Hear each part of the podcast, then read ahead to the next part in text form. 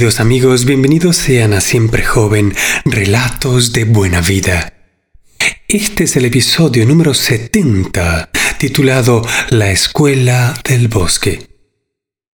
Auspicia este programa Siempre Joven Global, servicios y entrenamientos para nuestra calidad de vida. www.siemprejoven.global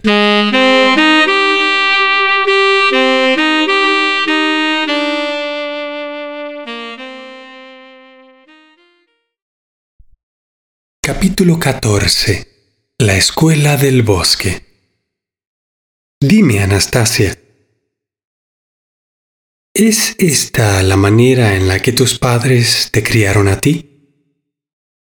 Me contestó tras una breve pausa durante la cual supongo estuvo recordando su infancia. Casi no me acuerdo de papá y mamá en carne y hueso. El abuelo y el bisabuelo me educaron así como te he contado ahora, más o menos. Pero de hecho, es como si yo sola pudiera sentir bien la naturaleza y el mundo animal a mi alrededor. Quizás sin comprender completamente todo su mecanismo, pero eso ya no es lo principal cuando puedes sentirlo. De vez en cuando el abuelo y el bisabuelo venían a mí y me hacían preguntas que me pedían que contestara.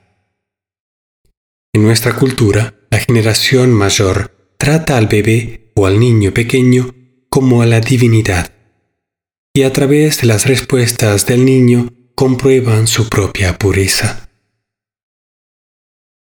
Empecé a pedirle a Anastasia que recordara alguna pregunta concreta y la respuesta que ella dio.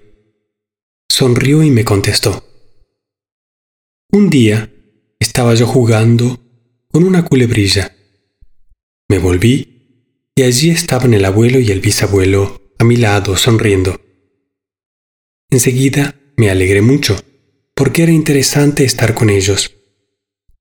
Solo ellos pueden hacerme preguntas, y su corazón palpita al mismo ritmo que el mío. Los animales tienen otros ritmos diferentes. Me acerqué corriendo a ellos. El bisabuelo me hizo una reverencia y el abuelo me cogió en sus rodillas. Yo escuchaba cómo palpitaba su corazón y jugaba con los pelos de su barba examinándolos. Ninguno decía una palabra. Estábamos allí juntitos pensando cada uno en lo nuestro.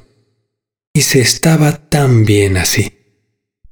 Después el abuelo me preguntó, Dime, Anastasia, ¿por qué aquí y aquí me crece el pelo, señalando su cabeza y su barba.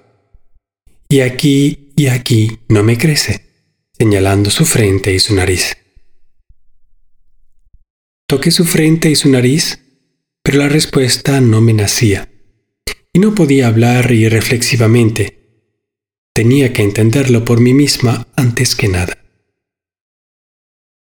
La siguiente vez que vinieron, el abuelo dijo de nuevo, bueno, todavía sigo pensando por qué aquí me crece el pelo y aquí no. Y otra vez señaló su frente y su nariz. El bisabuelo me miraba atenta y seriamente. Entonces pensé que quizás realmente este era un problema serio para el abuelo y le pregunté, Abuelo, dime, ¿Quieres de verdad que el pelo te crezca en todas partes, tanto en tu frentecita como en tu naricita? El bisabuelo se quedó pensativo y... Abuelo contestó, no, no quiero. Entonces, por eso no te crece, porque no lo quieres. Él, con aire pensativo, se preguntó, ya como a sí mismo, pasándose la mano por la barba, y si aquí crece, entonces es porque lo quiero así. Y precisamente aquí fue donde yo le confirmé. Claro, abuelo, tú lo quieres, y yo y aquel que te inventó. En este momento el bisabuelo, un poco exhalado, me preguntó, ¿y quién? ¿Quién le inventó? Aquel que le inventó todo, respondí. ¿Pero dónde está él? Señálale me pidió el bisabuelo, haciéndome una reverencia. Yo no les pude contestar enseguida, pero esta pregunta se quedó conmigo y empecé a pensar en ella a menudo. Y finalmente, ¿les diste una respuesta? Le pregunté a Anastasia. Contesté al cabo de un año más o menos, y entonces comencé a recibir más preguntas. Pero hasta que contesté aquella, los abuelos estuvieron sin plantearme nuevas cuestiones, y esto me preocupaba mucho.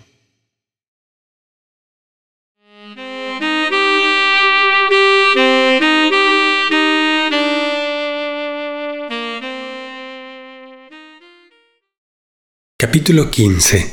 Atención a la persona. Pregunté a Anastasia quién le había enseñado a hablar si apenas recordaba a su madre y a su padre, y su abuelo y su bisabuelo se comunicaban con ella raramente. Las respuestas que recibí me dejaron estupefacto y creo que deberían ser interpretadas por especialistas, por lo que traté de reproducirlas lo más completa y fielmente posible. El sentido de estas empezó a aclararse para mí poco a poco. Tras mi pregunta, ella precisó. ¿Te refieres a la habilidad de poder hablar las diferentes lenguas de la gente? ¿Qué quieres decir con diferentes? ¿Es que sabes hablar en diferentes idiomas? Sí, contestó Anastasia. ¿También en alemán, francés, inglés, japonés, chino? Sí, repitió ella y añadió. Si lo estás viendo, hablo contigo en tu lengua. ¿Quieres decir en ruso? Bueno, eso sería generalizar mucho. Yo hablo, o al menos lo intento, con los giros y palabras que precisamente tú usas en tu lenguaje. Esto me resultaba un poco difícil al principio porque tú tienes un vocabulario pequeño. Repites mucho los mismos giros y además expresas muy débilmente los sentimientos. Con tal lenguaje es difícil exponer de manera suficientemente exacta lo que se quiere. Espera, Anastasia, ahora te preguntaré algo en lengua extranjera y tú me contestas. Le dije buenos días en inglés, después en francés. Enseguida me contestó. Por desgracia no domino las lenguas extranjeras. En la escuela estudié alemán, pero me dieron solo un aprobado. Me acordé de una frase entera en alemán que nos habíamos empollado bien mis compañeros de escuela y yo. Se la dije a Anastasia. Ich liebe dich. Mir deine. Ella me extendió la mano y contestó en alemán. Te doy mi mano. Quedándome estupefacto, todavía sin dar crédito a mis oídos, pregunté, ¿quieres decir entonces que a cada persona se le puede enseñar todas las lenguas? Intuitivamente, sentí que debía de haber alguna explicación sencilla para este extraordinario fenómeno y yo tenía que entenderlo bien para poderlo hacerlo llegar a la gente. Anastasia, venga, cuéntamelo en mi lenguaje e intenta hacerlo con ejemplos y que sea comprensible. Pedí un poco excitado. Está bien, está bien, solo tranquilízate, relájate, porque si no, no lo comprenderás. Pero primero vamos, voy a enseñarte a escribir en lengua rusa. Yo ya sé escribir, tú cuéntame lo de la enseñanza de las lenguas extranjeras.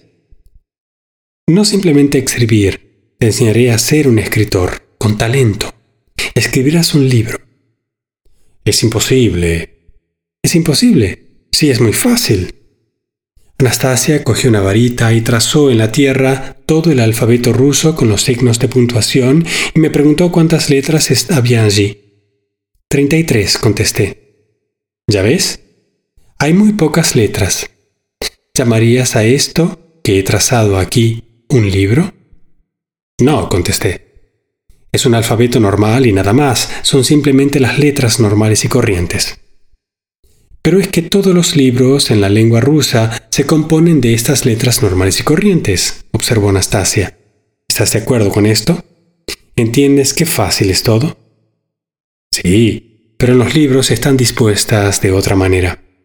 Es cierto, todos los libros se componen de multitud de combinaciones de estas letras, la persona las coloca automáticamente guiándose por los sentimientos. De ahí se deduce que primero nacen los sentimientos, dibujados con su imaginación, y no la combinación de las letras y los sonidos. A quien lo lee le surgen, poco más o menos, los mismos sentimientos y se le quedan en la memoria por mucho tiempo. ¿Puedes recordar imágenes o situaciones de libros que has leído? Puedo, contesté tras pensar un momento. Por algún motivo, recordé Héroe de nuestro tiempo de Lermontov y empecé a contárselo a Anastasia. Ella me cortó. Ya ves, puedes describir a los personajes del libro y contar lo que sentían a pesar de haber transcurrido no poco tiempo desde que lo leíste. Y si ahora te pidiera que dijeras en qué orden están colocadas las 33 letras en ese libro, qué combinaciones se han construido con ellas, ¿podrías reproducirlo? No, es imposible. En verdad es muy difícil. Entonces los sentimientos de una persona se pasaron a otra por medio de toda clase de combinaciones de 33 letras. Tú miraste estas combinaciones y las olvidaste enseguida.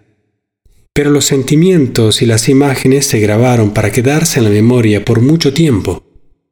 Y así resulta que si uno vincula los sentimientos del alma directamente con estos signos, sin pensar en convencionalismo alguno, el alma hará que estos signos se organicen y combinen de tal forma que el que lo lea posteriormente sentirá el alma de aquel que lo escribió y sin el alma del que lo escribió. Espera, Anastasia, explícamelo de forma más sencilla, más comprensible y concreta, y muéstrame cómo se enseñan las lenguas por medio de algún ejemplo. Puedes hacerme un escritor más tarde. Y ahora dime quién te enseñó a ti a comprender las diferentes lenguas y cómo. Mi bisabuelo, contestó Anastasia. Dame un ejemplo, pedí yo, deseoso de entenderlo todo rápidamente. Está bien, pero no te preocupes. De todas formas, encontraré la manera de que esto sea comprensible para ti. Y si para ti es tan importante, intentaré enseñarte también todas las lenguas. De hecho, es fácil. Para nosotros esto es absolutamente increíble, Anastasia, por eso trata de explicarlo. Y dime, ¿Cuánto tiempo sería necesario para enseñármelo? Ella se quedó pensando un momento, mirándome, y después dijo, La memoria la tienes ya mediocre, y luego están tus problemas cotidianos. Se necesitará mucho tiempo para ti. ¿Cuánto? No tenía paciencia para escuchar la respuesta. Para una comprensión de nivel básico, como buenos días, hasta luego, etc., Creo que no menos de cuatro o incluso seis meses, contestó Anastasia. Ya está, Anastasia. Cuenta cómo lo hacía tu bisabuelo. Él jugaba conmigo. ¿Cómo jugaba? Cuenta. Entonces tranquilízate, vamos, relájate. Para nada puedo entender por qué te pones tan nervioso. Y ella continuó con tranquilidad. El bisabuelo jugaba conmigo como si bromeara. Cuando él venía a mí, solo, sin el abuelo, Siempre se acercaba, hacía una profunda reverencia, me tendía su mano, yo la mía. Primero me estrechaba la mano, después apoyaba una rodilla en el suelo, me besaba la mano y decía, Buenos días, Anastasia. Una vez que vino, todo lo hizo como siempre. Sus ojos, como siempre, me miraban con cariño, pero sus labios dijeron algún tipo de abracadabra. Le miré con asombro, cuando él ya me empezó a decir otra cosa completamente incoherente. No me resistí y le pregunté, Abuelito, ¿te has olvidado qué se debe decir? Lo he olvidado, contestó el bisabuelo. Después el bisabuelo se alejó de mí unos pasos y pensó en algo y otra vez se acercó, me tendió la mano, yo le di la mía. Él apoyó su rodilla y me besó la mano. Con su mirada cariñosa movió los labios, pero esta vez no dijo nada en absoluto. Hasta me asusté. Y entonces fue cuando le soplé. Buenos días, Anastasia, dije. Correcto, confirmó el bisabuelo y sonrió. Y yo entendí que esto era un juego y jugábamos así a menudo. Al principio era fácil, después el juego se iba complicando cada vez más aunque también se hacía más interesante. Este juego se empieza a la edad de tres años y se termina a los once, cuando la persona como que se examina y el examen consiste en que mirando atentamente al interlocutor, esta persona puede comprender sin palabras, cualquiera sea la lengua en la que el interlocutor se exprese. Tal diálogo es mucho más perfecto que el hablado y es más veloz, más pleno. Vosotros lo llamáis transmisión de pensamientos a distancia. Lo consideráis algo extraordinario, como un fenómeno de la esfera, de lo fantástico, cuando es simplemente una actitud atenta a la persona, una imaginación desarrollada y buena memoria.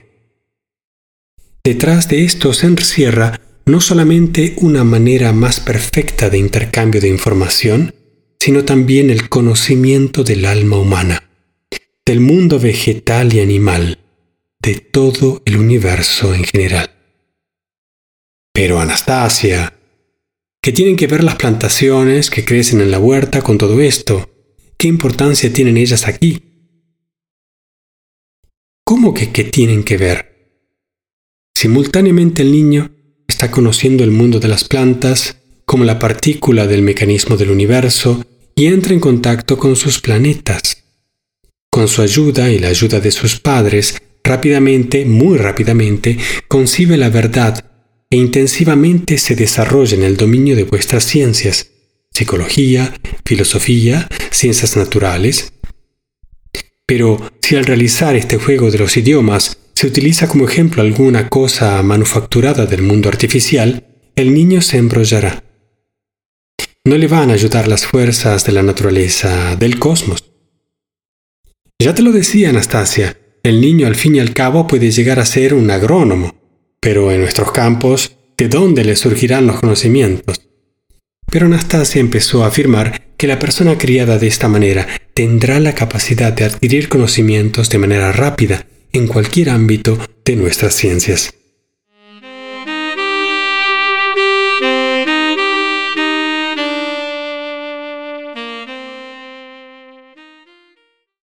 Capítulo 16. Un platillo volante nada extraordinario.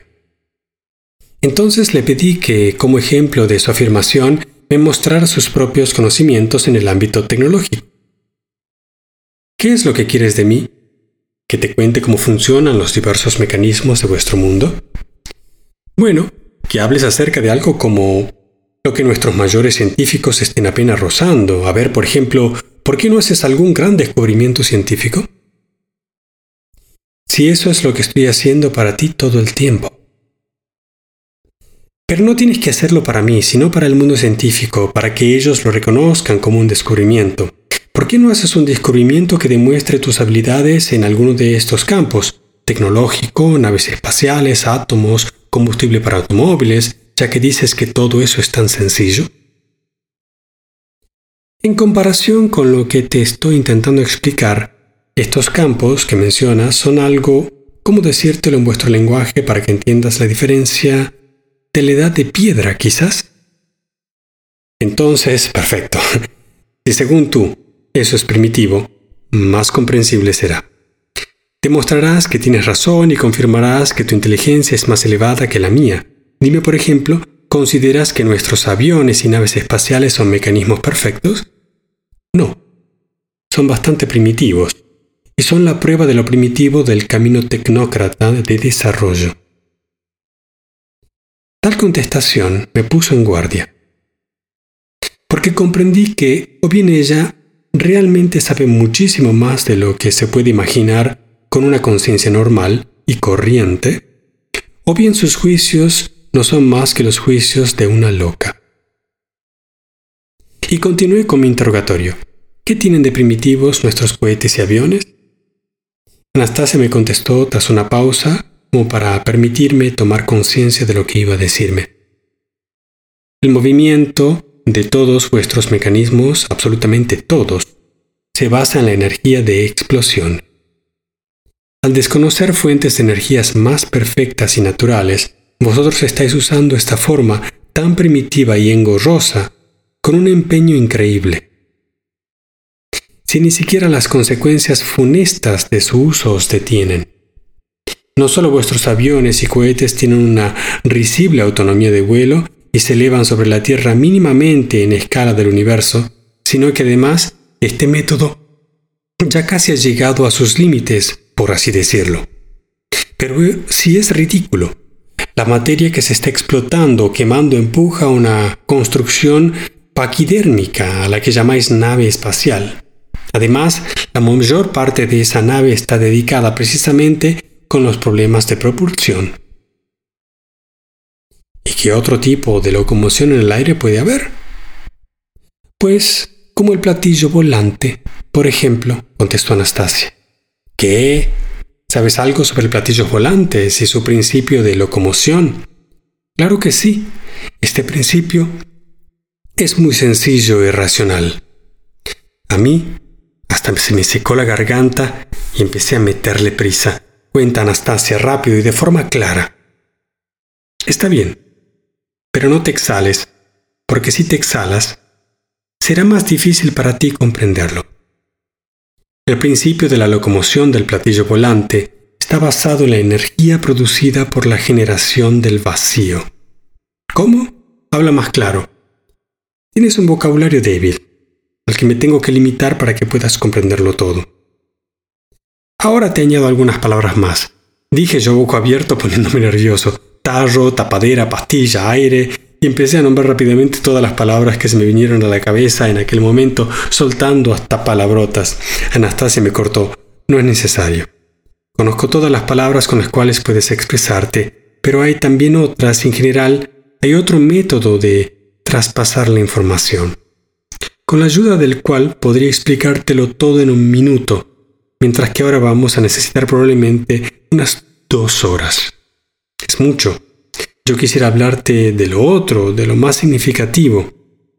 No, Anastasia, cuéntamelo del platillo, su principio de locomoción y los portadores de energías. Hasta que no lo comprenda, no voy a escuchar nada más. Está bien, continuó ella.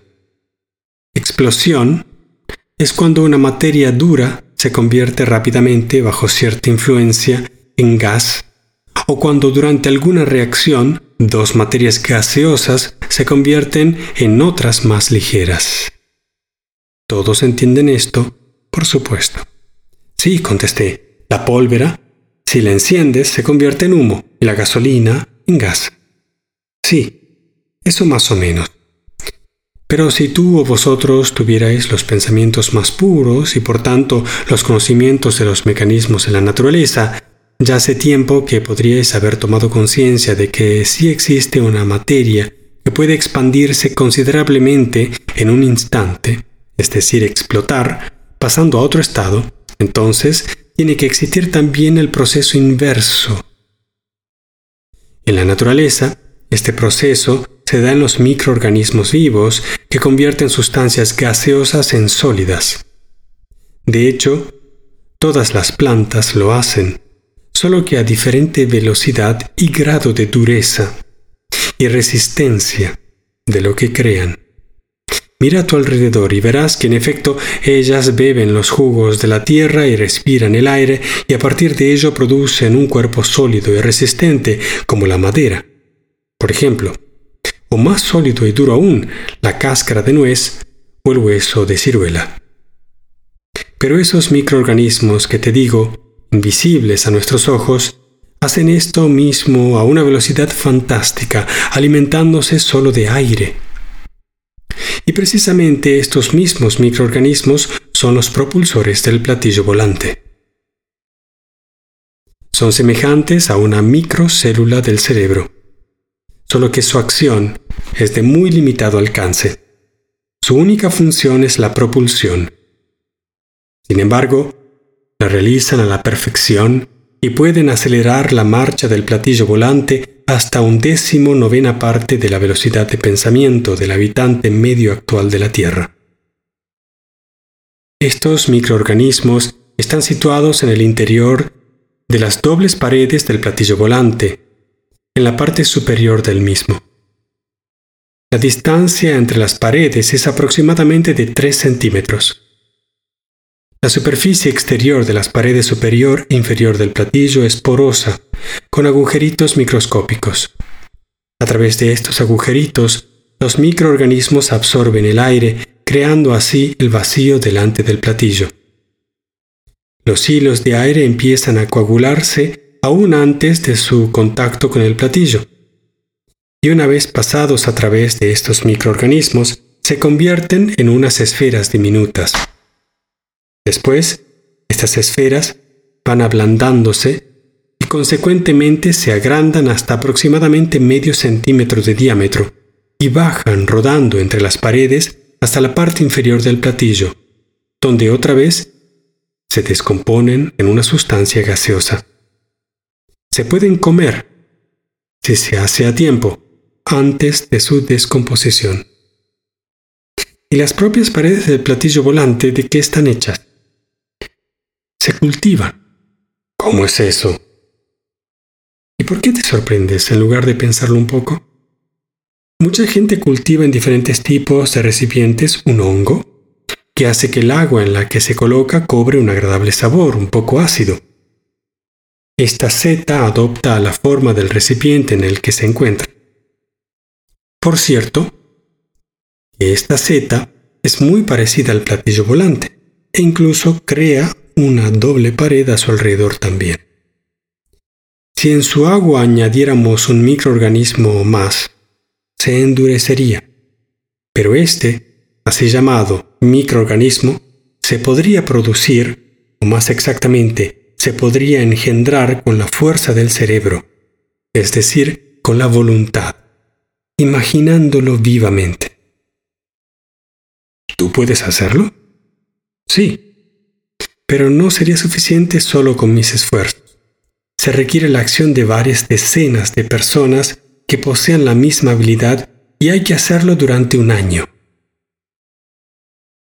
¿Y hay en nuestra tierra todo lo necesario para hacer o cultivar, como tú dices, este platillo volante y los microorganismos? Por supuesto que sí. En la tierra hay de todo lo que hay en el universo. ¿Y cómo colocar los microorganismos dentro de las paredes del platillo si son tan pequeños que no se pueden ver? Una vez que la pared superior está cultivada, esta, por sí misma, los atraerá y almacenará en enormes cantidades igual que los panales atraen a las abejas. Sin embargo, este proceso requiere también de los esfuerzos volitivos de varias decenas de personas. Pero no vale la pena detallar más todo esto porque vosotros, de todas formas, no vais a poder cultivarlo por la ausencia entre vosotros, de momento, de las personas con la voluntad, el intelecto los conocimientos necesarios. ¿Y tú acaso ¿No puedes ayudar de alguna manera? Puedo. Entonces hazlo. Ya lo he hecho. ¿Qué has hecho? Pregunté sin entenderlo. Te conté cómo hay que criar los niños. Y te contaré más acerca de esto. Tú lo contarás a la gente. Muchos tomarán conciencia de ello y sus hijos, criados de esa manera, van a poseer el intelecto, los conocimientos y la voluntad que permiten hacer no solo un primitivo platillo volante, sino cosas sensiblemente más grandes. Anastasia, ¿de dónde sabes todo esto acerca del platillo volante? No me digas que también a través de tu comunicación con las plantas. Ellos han aterrizado aquí. ¿Y yo? ¿Cómo decírtelo? Digamos que les estuve ayudando a reparar su nave. ¿Son ellos mucho más inteligentes que nosotros? Ni mucho menos. Les falta mucho para igualarse al hombre. Tienen miedo de él. No se acercan a la gente aunque son muy curiosos. Al principio, ellos tenían miedo de mí. Me apuntaban con sus paralizadores mentales. Se esforzaban en mostrarse amenazadores. Trataban de asustarme, de sorprenderme. Con mucho trabajo logré tranquilizarlos y convencerles de que solo pretendía tratarlos con cariño. ¿Y cómo es que no son más inteligentes cuando hacen algo que el ser humano todavía no puede? ¿Qué hay de sorprendente en eso? Las abejitas también hacen construcciones increíbles a partir de materiales naturales, con todo un sistema de ventilación y calefacción, pero esto no significa que sean superiores al hombre en su inteligencia. No hay nada ni nadie más fuerte que el hombre en todo el universo, excepto Dios.